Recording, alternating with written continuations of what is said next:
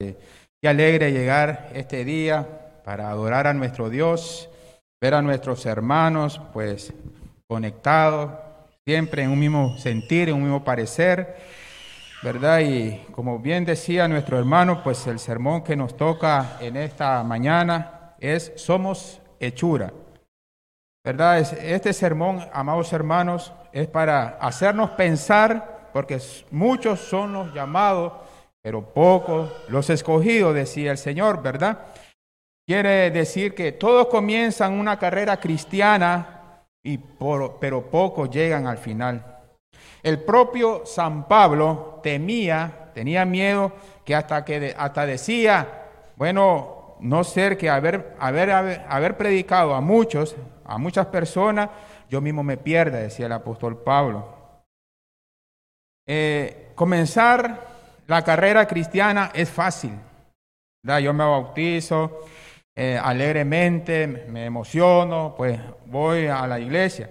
Pero ya terminar depende de la persistencia, depende de la perseverancia, de la permanencia en Cristo. Y según Génesis capítulo 1, versículo 27, algo que debemos de saber todos nosotros, ¿verdad? Dice Dios, y creó Dios al hombre a su imagen. A imagen de Dios lo creó, varón y hembra lo creó. Todos los seres humanos fuimos creados de forma especial, distinto a los animales y plantas. Somos la corona de la creación de Dios. Llevamos la imagen y semejanza de Dios. Dios es espíritu, ¿verdad? Dios hizo al hombre en la tierra, hizo pues el muñeco, la formó, hizo el molde y después le dio la vida. Le dio, ¿verdad?, el espíritu a través de un soplo. Ya el hombre llegó a ser un ser viviente y hermanos, cuando dice llevamos la semejanza, imagen y semejanza de Dios, es que llevamos las cuatro potencias de Dios, intelecto, sensibilidad, voluntad y conciencia. Son las cuatro potenciales humanas que también la posee nuestro Dios y la poseemos nosotros. Por eso somos hechos a imagen y semejanza de Dios. Quiero decirle, hermano, que Dios hizo al hombre perfecto. Yo todo lo que Él hace es bueno y es perfecto. Dios hizo al hombre de una forma maravillosa, hermano, que... Y Dios lo hizo perfecto. Dios, ¿verdad? Hizo al ser humano de una forma excelente. Pero lamentablemente el ser humano se ha inclinado para hacer el mal. Todos se desviaron, por cuanto todos pecaron, están destituidos de la gloria de Dios. No hay justo ni aún uno. Es ahí que Dios echa, amados hermanos, a dar, a andar su plan eterno.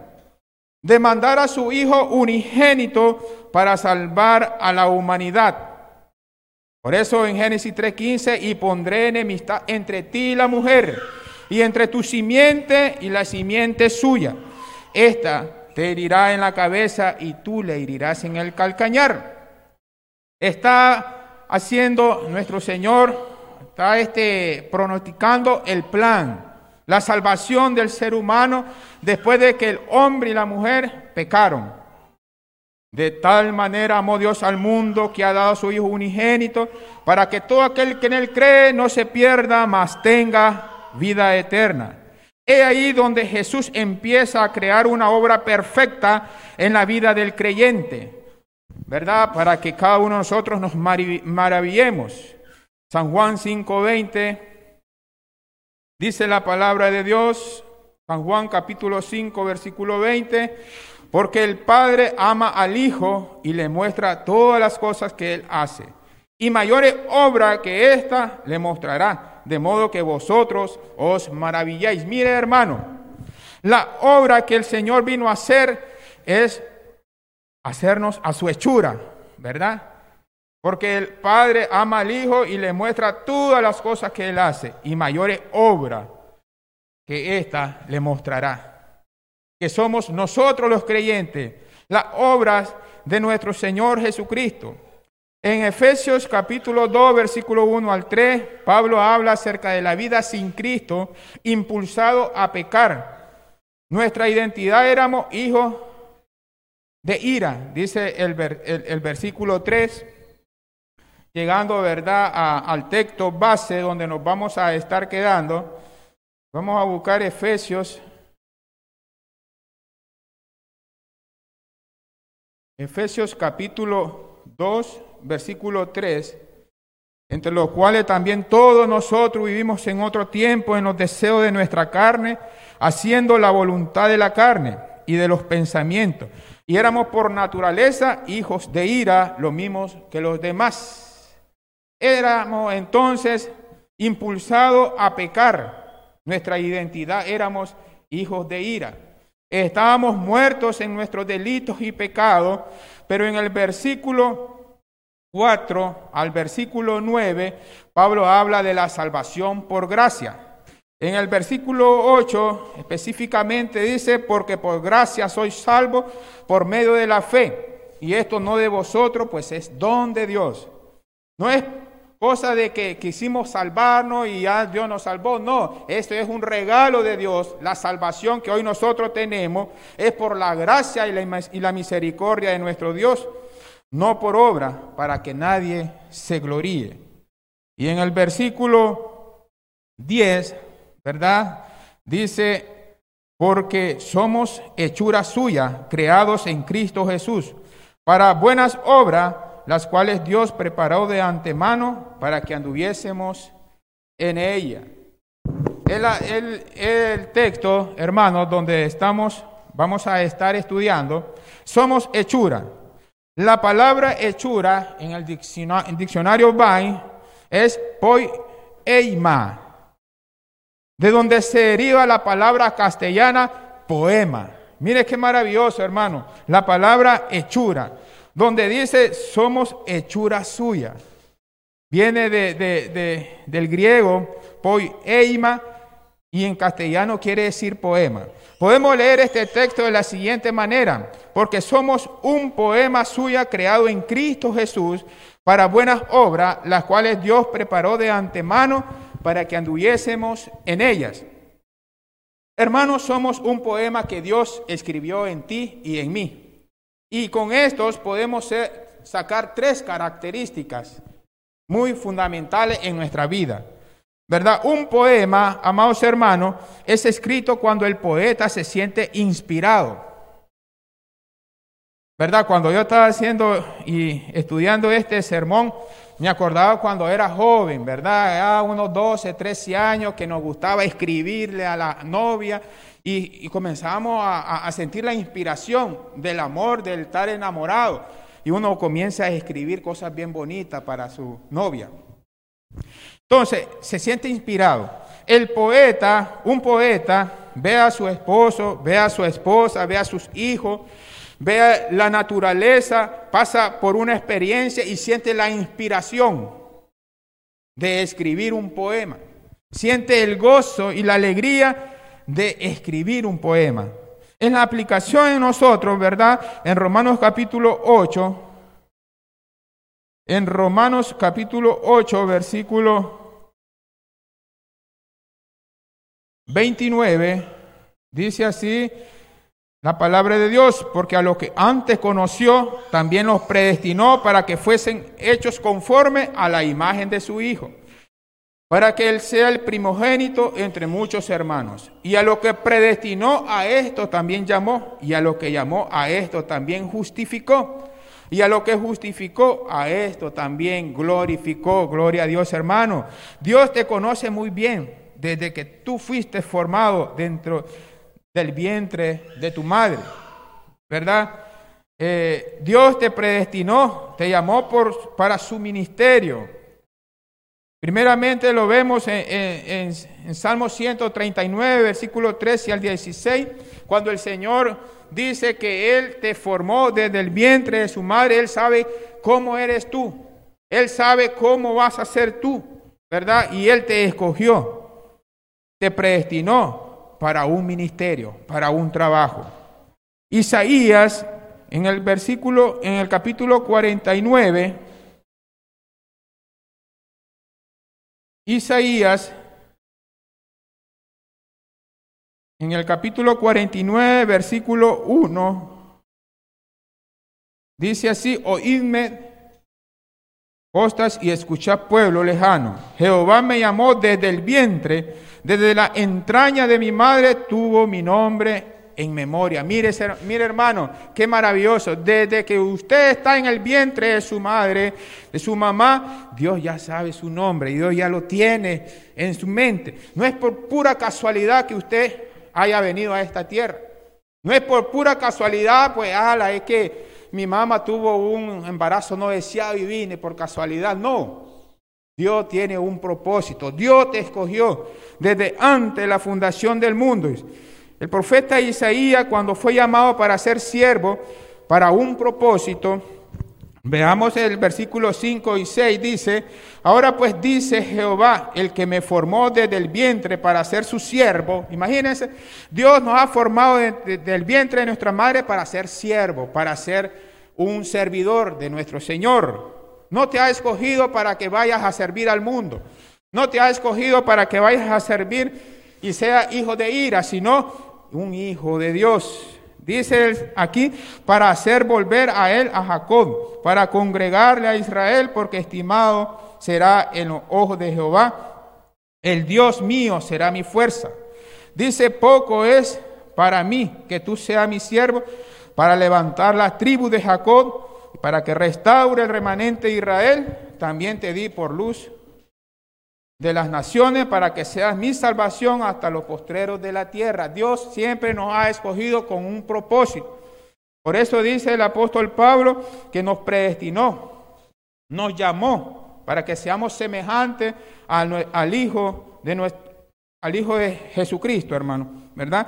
El profeta Isaías, cuando fue llamado para ser siervo, para un propósito, era restaurar el remanente del pueblo de Israel. Dios, hermano, entonces, cuando escribió el poema que eres tú, no estaba desganado, no estaba triste, no estaba, ¿verdad?, de una forma de decir, bueno, voy a hacer esto, sino que él estaba inspirado, estaba emocionado. Dios te puso aquí con un propósito, te hizo con mucho amor, te hizo con mucha alegría, con inspiración. Tú eres un poema. No fuiste creado al azar eres especial. Efesios 1, 4 al 9 dice, el Señor, según nos escogió en Él, antes, antes de la fundación del mundo, para que fuésemos santos y sin mancha delante de Él. Mire qué hermoso. Desde antes de la fundación del mundo, ya el Señor fuiste escogido. ¿Para qué? Para ser santo. Santo quiere decir apartado del mal y mostrarse sin mancha delante de nuestro Dios. Un poema fue escrito para impactar, hermano. Segunda característica, un poema es escrito para impactar, para inspirar a otros. Un poeta no esconde el poema, sino que lo publica y que todo el mundo lo conozca. Sí, un poeta escribe un libro y bueno, ya comienza a publicarlo, a darle publicidad. En la aplicación a nosotros, nosotros que somos hijos de Dios, Dios escribió el poema que eres tú para que impactara e inspirara a otra persona. Pero ¿cómo? Dándote a conocer a través del trabajo que tú, que tú realices, que nosotros realicemos aquí dentro del cuerpo de Cristo. Santiago capítulo 1, ¿verdad? Dice la palabra de Dios en Santiago capítulo 1 versículo 27 dice, la religión pura y sin mácula delante de Dios el Padre es esta, visitar a los huérfanos y a la viuda en sus tribulaciones y guardarse sin mancha del mundo. ¿Qué quiere decir esto? Trabajo, hermano. Trabajo dentro del cuerpo de Cristo. Visitar, animar, predicar, ¿verdad? Son las misiones que el Señor nos da a través de su palabra y que Él nos ha escogido para que seamos hechura suya, desde antes la fundación del mundo. ¿Cómo entonces vamos a, a impactar al mundo? A través de nuestro trabajo que realicemos dentro del cuerpo de Cristo. ¿Cómo vamos a impactar al mundo? Trabajando en el ministerio que más nos gusta y siempre mantenernos sin mancha, hermano. Trabajando de una forma limpia, de conciencia limpia. Lucas capítulo 22, vamos también a leer Lucas capítulo 22, versículo 27. Dice, ¿por qué? ¿Cuál es mayor? ¿El que se sienta a la mesa o el que sirve? No es el que se sienta a la mesa, mas yo estoy entre vosotros como el que sirve. Mire qué hermoso nuestro Señor Jesucristo. Y es así que nosotros vamos a impactar al mundo, sirviendo a los demás. ¿Por qué razón a Jesucristo muchas personas le seguían? Porque Él impactó a la humanidad, impactó al mundo. Hacía muchas cosas maravillosas, hermano, y una de esas era servir a los demás. Porque el Hijo del Hombre no vino a buscar, y ¿verdad?, lo suyo propio, sino vino a servir. Vino a dar su vida en rescate por mucho. No vino a ser servido, hermano. A pesar que sí se merecía que le sirvamos porque Él era Dios. Pero nos vino a enseñar que para ser mayor en el reino de los cielos, es servir a nuestro prójimo. ¿Verdad? ¿Cómo vamos a impactar, a inspirar entonces? Sirviendo a los demás. Tercera característica, un poema impactante causa que el lector pregunte quién es el autor de ese poema, quién escribió ese poema. En aplicación a la vida cristiana, vive de tal manera que los demás pregunten quién es el autor de esa vida, cómo vive ese hermano, esa hermana, qué paz y qué tranquilidad tienen en su corazón, en su hogar, ¿verdad? Quiero saber a dónde van, para así yo ir también. Mire cómo buena obra que inspira y que digan qué inspiradora es esa vida. En Mateo 5:16, un texto muy común dice, así alumbra vuestra luz delante de los hombres, para que vean vuestra buena obra y glorifiquen a quién? A Dios. Glorifiquen a vuestro Padre que está en los cielos. No es para recibir gloria a nosotros, no es para que nos glorifiquen nosotros mismos, sino para que glorifiquen al poeta que es nuestro Dios, quien escribió el poema que eres tú y que eres, que soy yo, hermano. ¿verdad? Nuestra buena obra lo vean la persona y alaben a Dios, no a nosotros, sino glorifiquen al Rey de los cielos. Recordemos que somos cartas conocidas, leídas por todos los hombres. Eso lo vemos en 2 Corintios 3:2.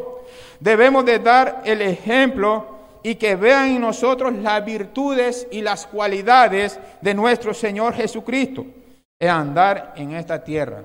¿Cuál es, ¿Cómo es nuestra obra? ¿Cómo nos conoce el mundo? Nos conoce como un buen siervo de Dios, como un cristiano, como un hijo de Dios o como un religioso que solamente va a misa, después regresa, se van a su casa y no hay una inspiración, no hay un deseo de cambiar, ¿verdad? Sino que, hermano, en nosotros debe de haber una obra buena, deseo de cambiar, que, que el mundo vea Qué hermosa la vida de ese cristiano, qué inspirador. Alabado sea el Dios, ¿verdad? Así decía, alabado sea el Dios de Jacob, alabado sea el Dios de Israel. Que así digan en nosotros, alabado sea el Dios de Manuel, alabado sea el Dios de Arelis, ¿verdad? Alabado sea nuestro Dios a través de nuestras acciones, a través de que nosotros impactemos al mundo. Por eso dice, así alumbre vuestra luz nuestra gloria a los hombres, buena, nuestra buena obra al mundo. ¿Para qué? Para que glorifiquen a Dios nuestro Padre. Aceptemos como Dios nos ha hecho, amados hermanos. Vamos a leer en Isaías, Isaías en el capítulo 64, versículo 8, dice, ahora pues, Jehová, tú eres nuestro Padre nosotros barro, y tú el que nos formaste, así que obra de tus manos somos todos nosotros. Aceptemos como Dios nos ha hecho. Dios es nuestro Padre. Somos obra de su mano santa y pura. ¿Puede acaso alguien decir, ¿por qué me has formado así, Señor? ¿Por qué si yo quería ser negrito, por qué me hiciste blanco? ¿O por qué me hiciste blanco? Yo, yo quería ser negrito, ¿verdad? Y comenzamos a cuestionar a Dios. ¿Puede acaso alguien decir por qué me has formado así? Leamos Romanos capítulo 9, versículo 20 al 21. Nuevamente en Romanos.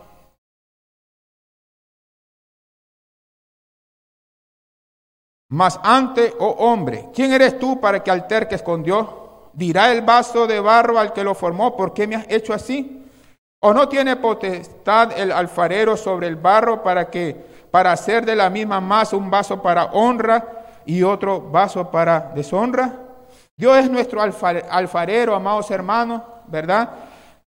Dios tiene toda la potestad de hacernos a su gusto, su beneplácito para su ministerio. Lo que nos impide, hermanos, ser el poema o la hechura que Dios creó para ti y para mí, son dos cosas, hermanos es compararte con los demás. Es, eso te impide ser el poema que Dios te creó para ser. Eso envenena tu alma y estanca en donde estés. Típicamente hay dos tipos de personas con las cuales te comparas. La persona que piensa que está siendo mejor que tú, todo lo hacemos, ves a alguien y dices, es mejor líder que yo eh, ese hermano, esa hermana, es que él es mejor predicador que yo, o enseña mejor que yo, canta mejor que yo, es mejor esposo que yo, es mejor padre que yo, es mejor trabajador y te estás comparando a personas que tú piensas que estás haciendo mejor que tú y eso no te sirve para nada, amados hermanos. Eso te impide el poema que Dios quiere que seas, que inspire. Entonces, no lo hagas. Porque el peligro, hermano, es que te desarrolla dentro de ti una actitud de que, ¿de qué me sirve? Para eso está el hermano o para eso está la hermana. ¿Y para qué intentarlo si yo no puedo ser como el hermano? ¿De qué me sirve? ¿Para qué intentarlo? ¿Cómo voy a ser tan bueno como Él. Nunca voy a predicar como Él. Nunca voy a enseñar como Él. ¿De qué me sirve sacrificarme ¿De qué me sirve esforzarme, intentar si nunca voy a ser como Él? Esa es la actitud de comparación, hermano, que a veces nos impide hacer un poema inspirado de Dios y que impactemos al mundo. Te desanimas cuando te estás comparando con otros mejor que tú. Estanca tu crecimiento. Eso te impide ser el poema que Dios con mucho amor y propósito te ha creado. Entonces, hermano, no te compares con los demás que piensan que eres, es mejor que tú. La segunda es la persona que piensa que está siendo peor que tú. El peligro es que se desarrolle una actitud de siquiera no estoy tan mal como él, dices, o como ella. Yo sé que no soy tan mal esposo como él. Yo sé que no soy el padre excelente, pero debería ver a mi vecino y yo le escucho cada día gritarle a sus hijos día y noche, entonces comienza a compararte con personas que piensa que está siendo peor que tú. Lo que sucede es que estos tipos de comparación, amados hermanos, provocan en ti una pereza, una flojera. Estás cómodo, estás satisfecho en tu nivel y te estancas y no avanzas. ¿Qué dice entonces en Juan? Vamos a leer un ejemplo en San Juan, en el capítulo 21, versículo 20 al 23. Dice, volviéndose Pedro, vio que le seguían el discípulo a quien amaba Jesús, el mismo que en la cena se había recostado al lado de él, y le había dicho, Señor, ¿quién es el que te ha de entregar? Cuando Pedro lo vio, dijo a Jesús, Señor, ¿Y qué de este? Jesús le dijo, si quiero que él quede hasta que yo venga, ¿qué a ti? Sígueme tú. Este dicho se extendió entonces entre los hermanos que aquel discípulo no moriría, pero Jesús no le dijo que no moriría, sino que si quiero que él pueda a, quede hasta que yo venga, que a ti. En otra palabra, no te que no, no mires a la persona, ¿verdad? No te compares con la persona. Sigue tu camino. Sigue tu vida cristiana, hermano. Solamente tu, tu, pensar es mostrarle buena obra a nuestro Dios, cumplir con el poema que eres tú, de impactar al mundo. Pero sí, amados hermanos, hay dos personas con las que siempre debería compararte. Siempre compárate con el tú del pasado. ¿Cómo es así, hermano? Será difícil crecer en, en área de tu vida si no sabes cuánto ha crecido y de dónde te encuentras actualmente. Mire, cuando yo recuerdo el pasado, tiempos atrás, y ahora pienso a dónde estoy, yo digo, pues he avanzado bastante, he cambiado. Piense cómo era usted antes, ¿verdad? Y diga, pues sí, yo he avanzado, he, crecido un poco, he cambiado. Entonces compárate, que ya no soy el mismo de antes, ya eres un hijo de Dios. ¿Verdad? Segundo es, siempre compárate con el tú del futuro. Esto te ayuda a visualizar el destino al que deseas llegar. ¿Qué tienes que hacer para llegar a ser el tú que deseas ser en un futuro?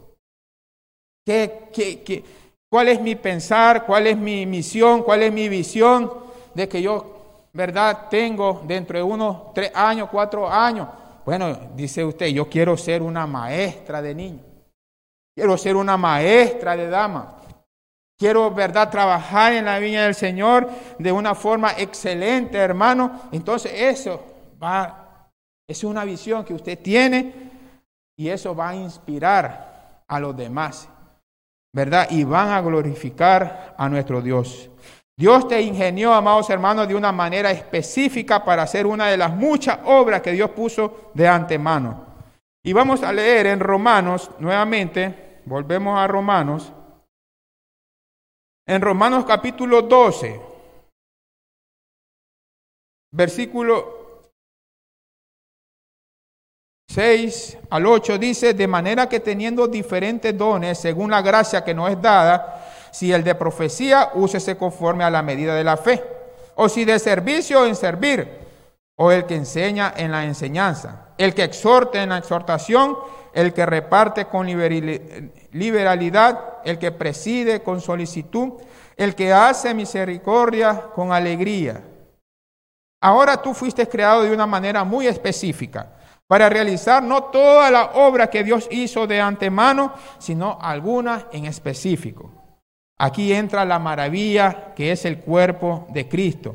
Que cada miembro, amados hermanos, cada cuerpo, cada miembro el cuerpo tiene su asignación. ¿Qué dirá? Porque como mi mano es mano, ¿verdad? Tiene su función. No puede ser la función del pie. Cada quien tiene su función. El punto del cuerpo de Cristo es que todos los miembros tienen que hacer el mismo trabajo, sino que cada miembro fue diseñado y asignado un trabajo específico. Si cada uno se queda en su carril, ¿verdad? Donde fue asignado, fue diseñado y todos los miembros están haciendo su asignación en el don, en el trabajo que Dios le ha asignado dentro del cuerpo de Cristo, el reino de Dios va a avanzar. Y eso es algo maravilloso, estupendo. Mis debilidades, es decir, donde yo no tengo habilidad, los otros miembros lo tienen, los otros miembros del cuerpo lo tienen. Lo que yo no puedo hacer, otro hermano lo puede hacer. Entonces no puedo, no tengo por qué preocuparme porque hay otros miembros del cuerpo de Cristo que sí lo hacen. Si yo no puedo dirigir, dirigir canto, hay otro hermano que sí lo puede hacer. Entonces yo voy a buscar mi función dentro del cuerpo de Cristo. Ah, hermano, es que a mí me gusta limpiar, me sale bien limpiar. Entonces, ven, vamos a trabajar en la limpieza.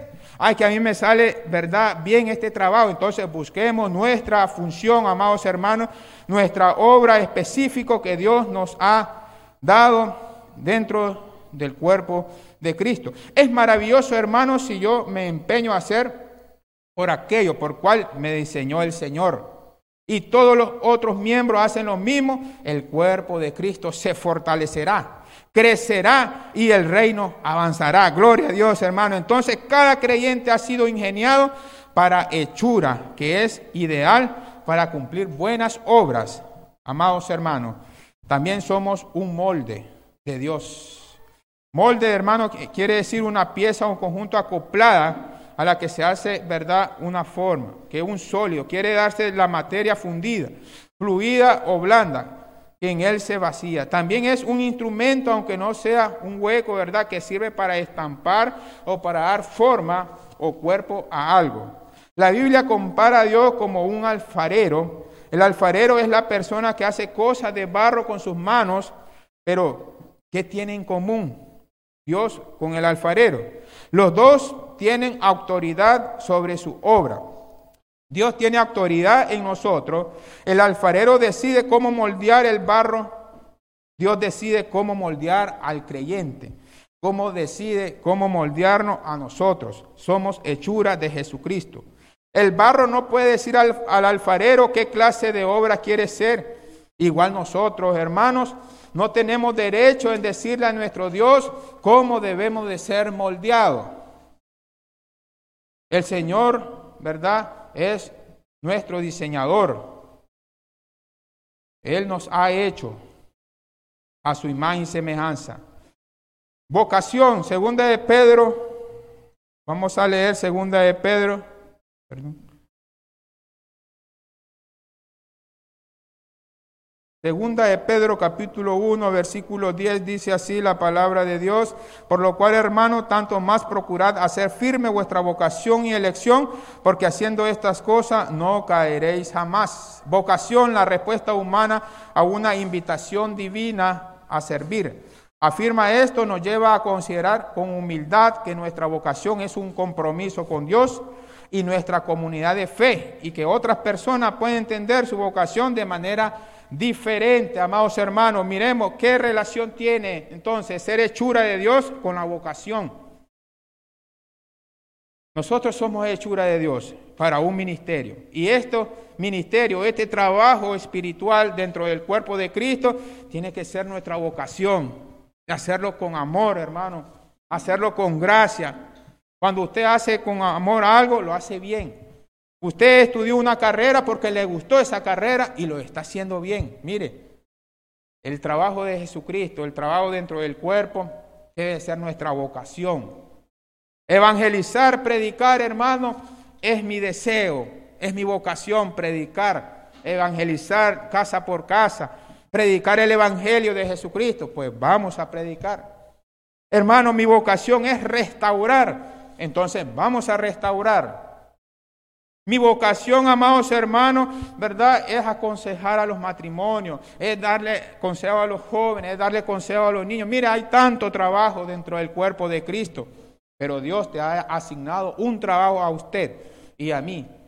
Descubramos ese trabajo y trabajemos para que nosotros impactemos al mundo y podamos de que el mundo glorifique a nuestro Dios. Amados hermanos, lo antes expuesto, llegamos a la conclusión, amados hermanos, que Dios nos ha creado conforme a la voluntad, a su voluntad, con el propósito de trabajar en la función en la que usted fue diseñada o diseñado. Debemos motivarnos que para Dios somos especiales porque somos útiles dentro de su cuerpo, dentro de su reino. Si no fuera así, Él jamás te hubiera escogido desde antes la fundación del mundo. Queremos que el reino de Dios avance. Queremos que el reino de Dios trabaje, que, que los miembros del cuerpo trabajen en su función en la que Dios te ha puesto o formado. Recuerde, amados hermanos, que daremos cuenta a Dios de nuestra obra, de nuestro trabajo. Así que cada uno vamos a comparecer ante el tribunal de Cristo para, darle la para darles cuenta a nuestro Dios acerca de, la, de las buenas obras que nosotros hacemos o de las obras malas que también hayamos hecho. Dios le bendiga a cada uno de ustedes, amados hermanos.